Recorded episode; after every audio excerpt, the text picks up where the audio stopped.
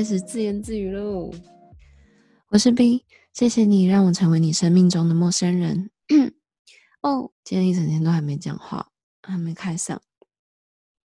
大家圣诞节好吗？现在是十二月二十六号晚上九点零六分，学谢梦工。好啦，圣诞节大家不知道过得开不开心？昨天、前天我都跟很多朋友一起去了很多很多地方，觉得很温暖，天气又很好，然后大家不同圈子的朋友都在一起，然后一起聊天啊，交流，讲讲干话，分享一些蠢事，但是间接就是中间也聊了很多，就是。嗯，生活中真的会遇到比较正经的事情啊，感情啊，价值观，因为很多不同年龄层的朋友，就是现在我们的圈子就是越来越大，越来越大。我觉得这样，不知道我自己觉得很开心，很满足，就是从很多不同的声音，新朋友、旧朋友，听到很多不同的观点，然后老朋友老到已经认识，我才三十岁，但已经认识快二十年的那种老朋友，但是看着彼此的成长，就是。大家都有不一样的想法什么的，反正我觉得大家多出来讲讲话、聊聊天，刺激大脑。然后希望大家圣诞节都有抽到自己喜欢的交换礼物。我自己抽到，嗯，我自己抽到一个超赞的，就是金华酒店的那个不知道什么什么的晚餐，看起来很高级。但是，嗯，因为我单身。我就换给一对情侣了，然后换了一个蛮实用的东西，希望以后会好好用它。一个什么音波洗眼镜，因为啊，虽然我是也没有戴眼镜啦，但是我好像可以洗视频跟那个洗那个刷具之类的，所以如果好用的话，再推荐给大家。好，切入正题，今天要聊什么呢？今天这集我其实纠结了很久，因为嗯，就是不知道最近有点遇到那种创作瓶颈嘛。不知道，反正有点小卡关，然后有点犹豫，然后现在又都很竞争，所以嗯，喜欢的朋友们就是真的很很感谢，因为我每次就是遇到瓶颈，或是有一点开始怀疑自己到底要不要继续做下去的时候，就是就就会有人就是鼓励我，然后或者是就会有粉丝就是留言，然后传讯息，我都有看到，然后。嗯，我都有尽量就是回复，这样真的就是非常非常感谢。那天还还有人直接认认出我本人诶，然后我直接就是弹开吓坏，就不知道为什么会 认出我本人，不知道到底是为什么，但是还是很开心。所以嗯，希望就是真的很感谢大家啦。然后希望我可以继续好好做下去。现在我可能一个礼拜一一两个礼拜更新一。但一平均十天，我希望理想是周更啊！我我会继续加油，就是好好做好时间管理。希望大家可以继续支持，留言给我，脸书私讯不是脸书啊，我其实没有太太用脸书，大部分是用 IG，所以有什么想法啊什么的，如果不想去 Apple Podcast 留言的话，就是可以 IG 私讯我，跟直接跟我讲，或是投稿也 OK。然后今天。嗯，想要跟大家聊聊分手、分居、分房、离婚，听起来很恐怖。但是，因为我觉得长久以来大家都太把分手、离婚这种事情，就是当做一件负面的事情。不管是提分手的人是坏人，嗯，离婚的人是失败者，然后或是怎样什么的，就是大家不管有没有讲，就是我觉得大家很根深蒂固的观念还是说，哦，应该就是要圆满，happily ever after，然后嗯，就是长长久久，嗯嗯，努力克服一切问题。不轻易放弃，然后什么什么之类的，我觉得很多人都在这样的框架或者这样的世俗的眼光下面，其实过得蛮辛苦的。所以我想要跟大家分享一下我对感情、分手、离婚的看法。就是先讲分手好了，就是我觉得，我觉得，嗯，其实认识我的朋友都知道我蛮常提分手的，就听起来很靠腰，然后。我不知道其他人对我的看法是什么啦，但是说说我说不 care 也是假的，就是我我其实是有在 care 的，但是我觉得我会继续一直做这件事情的最本质的原因，就是因为我是一个对感情的理想主义者，就是我我我我超贪心的，贪心鬼。然后我一直相信，就是一直很天很天真的相信，有一天我可能真的会遇到那个，就是我觉得真的是要走一辈子的人，很完美的那个人。啊，不是说他是怎样完美，就是就是，但就是相处起来是最舒服，然后我们可以一起克服，一起走过最多事情，然后。嗯，就是不管了各方面，然后我们我们也可能一辈子有话题聊之类的。那嗯，就是我觉得很多人会觉得，嗯，不应该提分手，然后嗯，我嗯，就是有问题我们就忍着，然后干嘛，然后就也因此就是把自己困在一段感情里面，或者是嗯，找其他的分散注意力的方式，然后去回避自己的感情问题。但我觉得这样。久而久之，其实，嗯，不是说浪费谁的时间，就是你在消耗你自己的能量，你也在消耗自己认识更多人的机会，然后你也在，嗯，就是很被、很被动、很消极的面对自己的情感问题。其实很多人会跟我讲说，嗯，他们觉得我这样选择感情的方式是很有勇气的，心脏很大，然后干嘛什么之类的，然后。其实我会觉得，如果你真的想要追求的话，就是你就你就去追求，你就勇敢去做选择。我们身为朋友的人，就是也尽量不要去 judge 那些提分手的人啊，或者干嘛的。就是你你没办法理解，你就 shut up，因为你真的就是没办法理解。不管他是多能言善道的人，不管你多有同理心，你都有可能没办法理解他为什么要提出分手这个选择。所以，如果你没办法理解，但你还是爱他，他你觉得他还是你朋友，那你就陪他走过这一切就好了。就是不要去多做评论，然后让他觉得说他是不是做了一个错误的选择。那下次他遇到问题，他是不应该这样什么的。我觉得就不用。然后如果你真的想要跟他进行对话，但你不知道怎样，你意识到自己的。对话的回复，你不知道怎样不去批评他现在做的选择，或是你不知道如何不置入自己的想法，那你就再丢一个问题回给他，不要就是我觉得看他那个时候需要什么吧。但大部分的大部分的人在刚经过分手的时候，我觉得需要的是陪伴跟同理，跟因为当下的其实内心也是很混乱的，这对自我一定会也是会有质疑的。再加上从小到大我们都被灌输就是哦。美好的童话故事啊，干嘛？他可能也会潜意识的觉得自己做了一件失败，经历了一个挫折什么的，所以那个当下真的不不需要的不是什么答案呢，解决方法，我觉得就是陪伴吧，不管男生跟女生。哦，很推荐大家就是。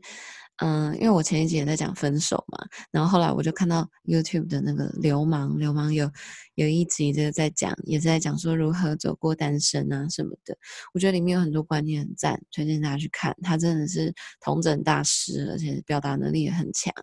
就是也算是嗯，因为我真的跟 YouTube 很不熟，但是是我少数就是偶尔会去看，然后真的觉得很欣赏的 YouTuber，推荐给大家。那它里面有讲到一个很重要的观念，我觉得就是，嗯、有些人会在单身的时候，就是像我讲的，就是可能像需要朋友的陪伴啊，然后就疯狂的向朋友吐苦水什么之类的。但是我觉得朋友的同理心跟朋友当垃圾桶的那个容量都是有限的，这是每一个人，不管是朋友还是家人，还是你的闺蜜。每个人都应该要意识到，不管你今天是怎样的哪一种程度的受害者，不不一定是感情，有可能是其他层其他方面的受害者。所有人当垃圾桶的容量都是有底线的，请不要滥用你朋友对你的爱，消耗你朋友对你的包容关怀，然后无无条无无极限的，就是把自己的情绪丢给自己身边的人，不管你的情绪是。多负面，你是愤怒还是悲伤还是歇斯底里？这些都没有人要理所当然去承担，无条件的吸收你那些情绪。当你的朋友的垃圾桶装满了，他们的回避也不代表他们不爱你，是他们也没有能量了。他们甚至连处理自己的情绪都没有能量了，就是他所有的心思已经被你消耗掉了。但是，请不要在那个时候就是。评断你自己朋友对自己的爱，或是就觉得说，你不是应该要站在我这边吗？你不是应该要陪我出来吗？那些东西都是有上限的，每个人的能力不一样。有些人可以陪你一个月，有些人只能陪你一次。那真的，我觉得这个是大家都要有意识的，不要让自己就是在那个痛苦的循环里面，然后影响到身边的人，然后间接影响彼此的关系跟友情。我觉得这样非常非常不值得。那你很痛苦的时候怎么办呢？我觉得，嗯。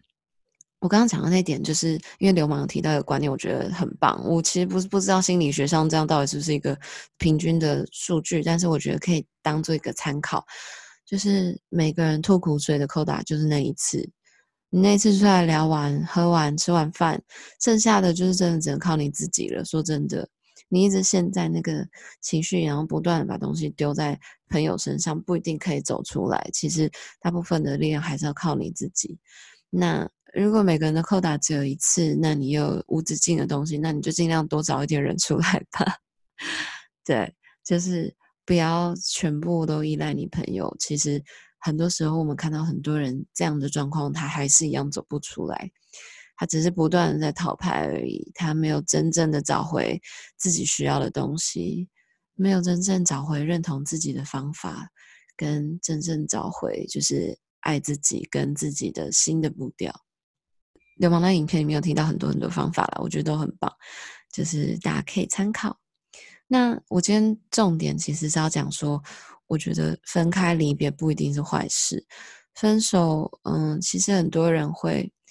嗯，否因为这样的不好的结果，否定自己，或者是否定对方，或者是嗯，否定嗯自己的价值啊，否定彼此的过去，过去美好事情一切否定。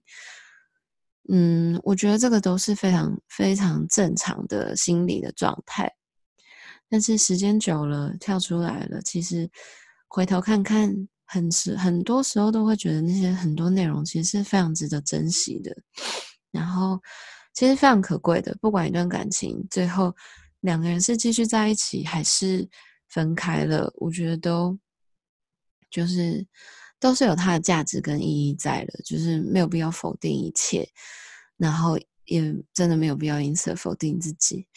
回头看看，如果两个人好好的分手了，或是过了那段就是真的没有办法正常面对彼此的时间，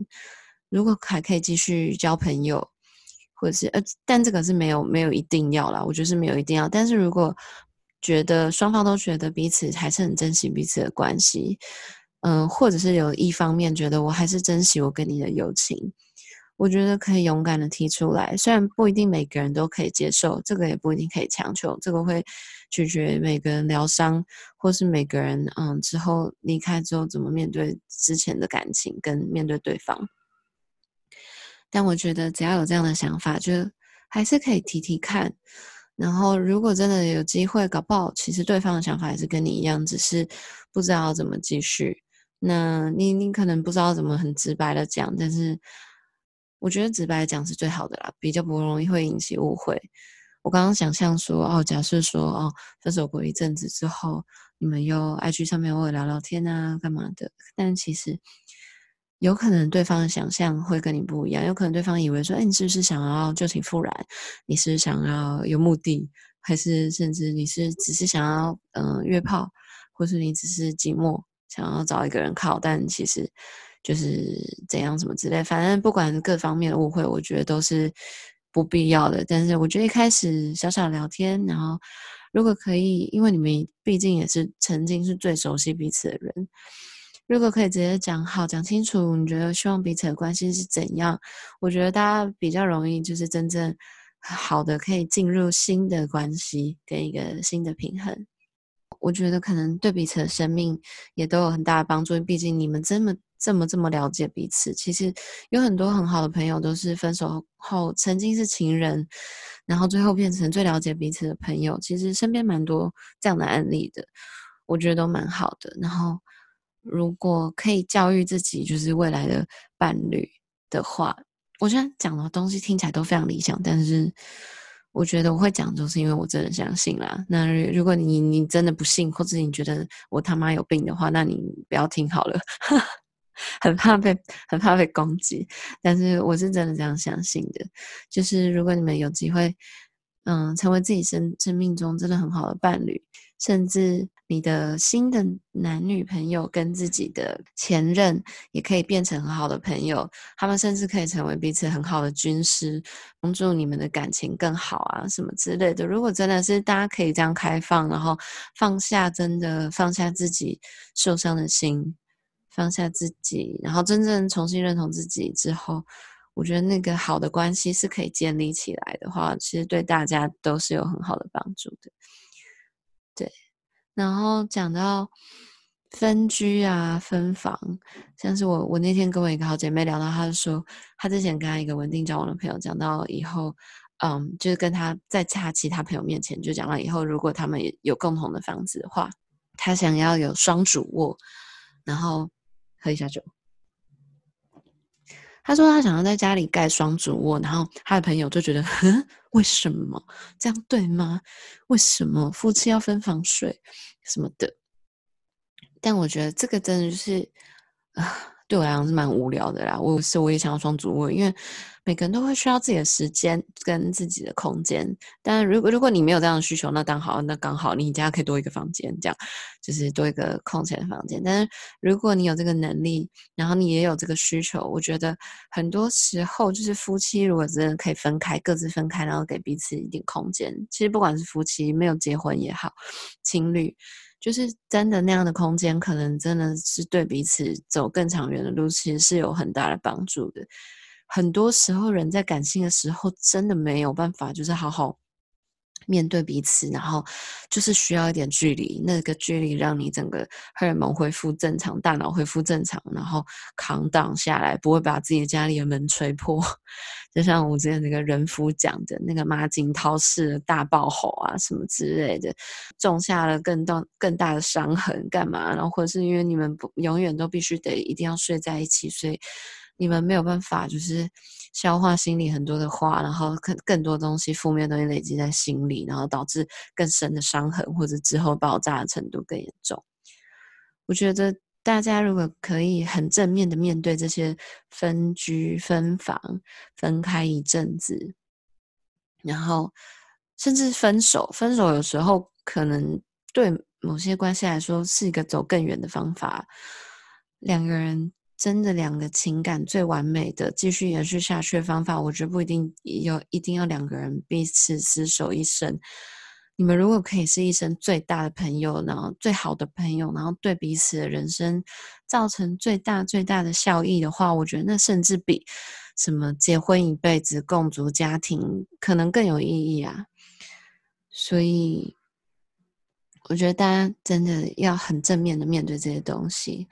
然后讲到分房，然后讲到甚至是离婚，我觉得离婚这个东西，其实我们这一辈就是蛮多，我蛮多朋友都是单亲的，有些人是从小父母离异，然后，嗯，就是在我们那个那辈的小时候，我们小时候真的对于离婚的认知就是，嗯，离婚就是不好，然后甚至我有印象，我爸妈也会跟我讲说，哦，单亲的小孩就是会有创伤。个性就是会不好什么什么的。那小时候我对这种东西就是我我我就是听一听，但是我没有太放在心上。但是真的要到稍微大一点了之后，才会开始质疑这些这些讲法。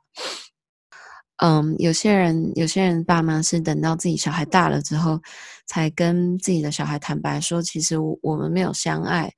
嗯，其实我们有各自彼此的生活。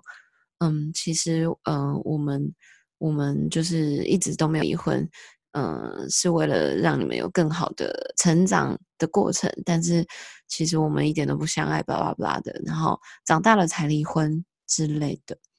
我觉得那个是我们我们这辈的家长，他们面对到很难的困境，是他们呃，对于离婚这个东西，可能他们心里面也是从小被教育，就说这样就是不好的，然后这样就是没有责任。这样就是法律上怎样怎样，这样就是对小孩不好什么的，然后或是他们也会有他们的长辈的压力，或是他们的长辈的长辈，或是他们的同侪的压力。那我觉得理想的话，到我们这辈，其实现在离婚率已经很高很高了。然后真的很文明、很先进的国家，那些国家，虽然我不知道哪些具体的，例如说法律啊、干嘛的，可但是，嗯，我记得我之前有看到一些文章，就是在讲说，很先进国家他们的法律。跟他们的婚姻制度其实是有非常非常多多种婚姻关系的，不只是有夫妻跟离婚这种关系，他们可能会有什么，嗯、同居伴侣啊，什么那类的关系，然后。我觉得有兴趣，大家可以去查那些文章。那那些法律的条文啊，还有包含就是一些婚姻的税法，也会影响到那个社会下面，就是大家对于婚姻啊、离婚的选择，然后是否你要以伴侣的身份，还是你要共同抚养小孩，但你们没有婚姻的身份，这些东西其实跟法律息息相关的。那。好像在台湾，其实这方面的法律是没有成熟到可以让大家真的就是很轻松的选择。如果你真的觉得离婚是最好的选择，但是在法律上其实很长，就是对于大家的权益什么的，会让大家造成一个离婚的推理。举例来说，财产的分配啊什么的，其实之前有跟一个律师聊到，虽然没有聊得很细，然后我也没有很清楚，但是就是他的意思说，台湾的法律对于就是收益很高的那一方，其实是超级超级不公平的，就是基本上。你就是会亏爆啦！如果你赚的就是比你另一半多很多的话，那你们之后再分财产，如果你们一开始没有签那个什么婚前协议啊，没有写清楚干嘛的，那你势必你就是等着要亏爆吧。那就是这些这些种种的，就是法律，然后同财社会的压力，就是我觉得一直以来都造成很多人就是想离婚没有离婚。但是我觉得我们这一辈的小孩，其实我们对离婚的观念已经渐渐的，其实还是很多人就是不会有以前的那种看法。但我我想要嗯分享的是，我觉得真的可以不用真的觉得说哦，离婚就是不好，离婚就是丢脸，或者是或者是我要为了什么而不离婚，就是就是我觉得。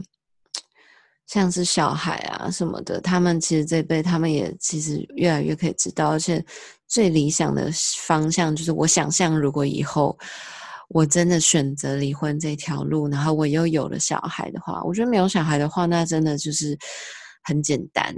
除非我们两个真财产悬殊很大，共同财产多什么什么之类，但我觉得那些就是看你你把钱看比较重，还是你自己的快乐看比较重，你的幸福。或者是甚至是其他的东西，哪一个真的是比较重要的东西？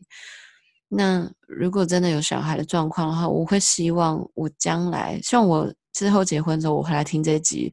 我可能会有不一样的想法啦。但我希望我将来如果真的想要选择离婚这条路的时候，我我不想要就是因为我的小孩而不去离婚，就是我觉得小孩子。不是笨蛋，然后他一定也感受到父母的之间的互动。然后我觉得，如果不相爱的夫妻继续在一起，其实小孩子也会看在眼里。那长大他们知道之后，我觉得如果没有正确的沟通，干嘛的，他们心里可能也会对于。爱情这个东西会有质疑，对于婚姻这个东西会有质疑，比较不容易有信心吧。我不知道哎，我只觉得我自己如果真的想要离婚干嘛的，我我就会想让他知道说，爸爸也是爱你的，妈妈也是爱你的，我们都爱你，然后我们以后也会继续爱你。那我们分开是，呃，我们追求彼此更想要的生活，但是这。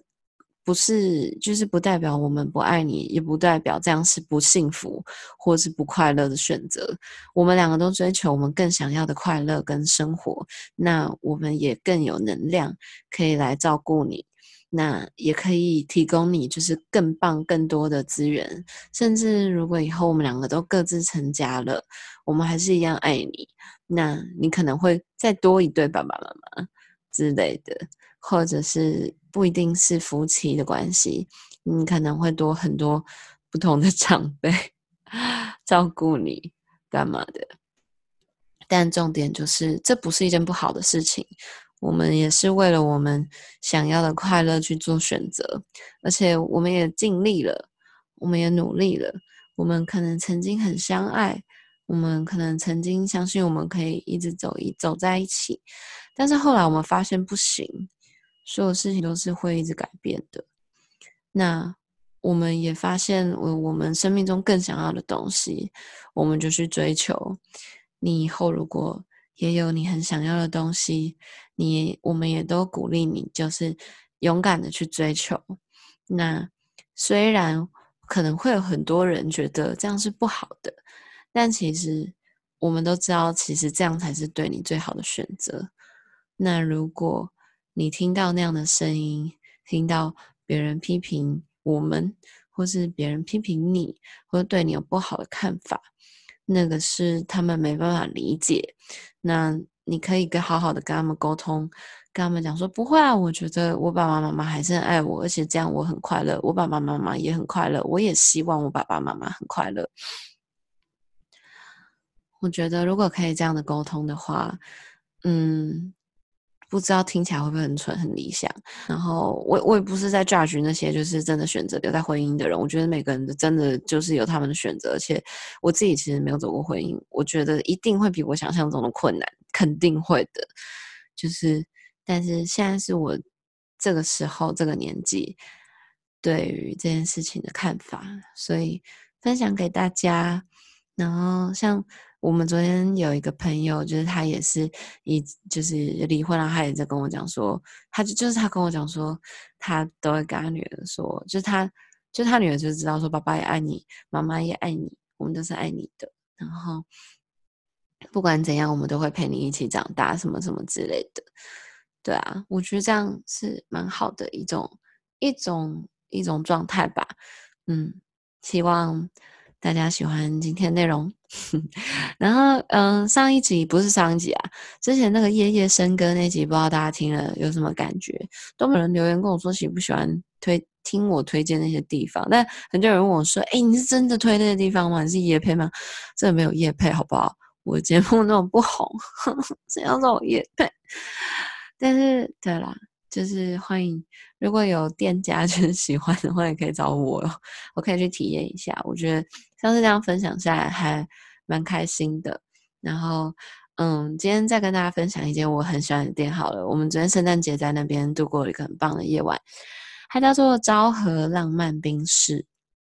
昭和是那个日本的昭和时期的昭和，它是一间里面非常装潢非常美，然后很多就是古色古香日式的老建的店，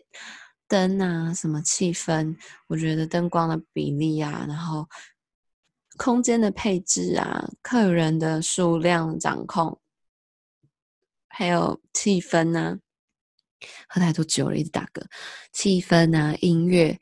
然后食物也很好吃，咸食，它的那个有个什么煎饺哦，有个好吃的。然后它还有很好吃的冰，它的冰我超喜欢吃那个巧克力雪花，呃，我不知道全名啊，反正就是它就是巧克力，然后有，一个 whiskey shot，然后就是淋上去之后，哦，好好吃的冰哦，它很多那种小碎碎，喜欢有一点点酒味的酒香的人可以去尝试，而且我觉得价钱都很很棒。就是 CP 值很高，然后很适合去约会的地方。它的冰淇淋也很赞，然后它有两层楼，楼下是冰室，楼上是酒吧，跟嗯也有食物。就是其实两层楼的东西好像是可以一起点的，然后气氛有点不太一样，然后非常非常舒服，而且它有一个阳台。昨天天气超好的，我们就在那边一路，我们 从八点半做到两点。做超久的，然后陆陆续续有朋友来，而且店员都很亲切，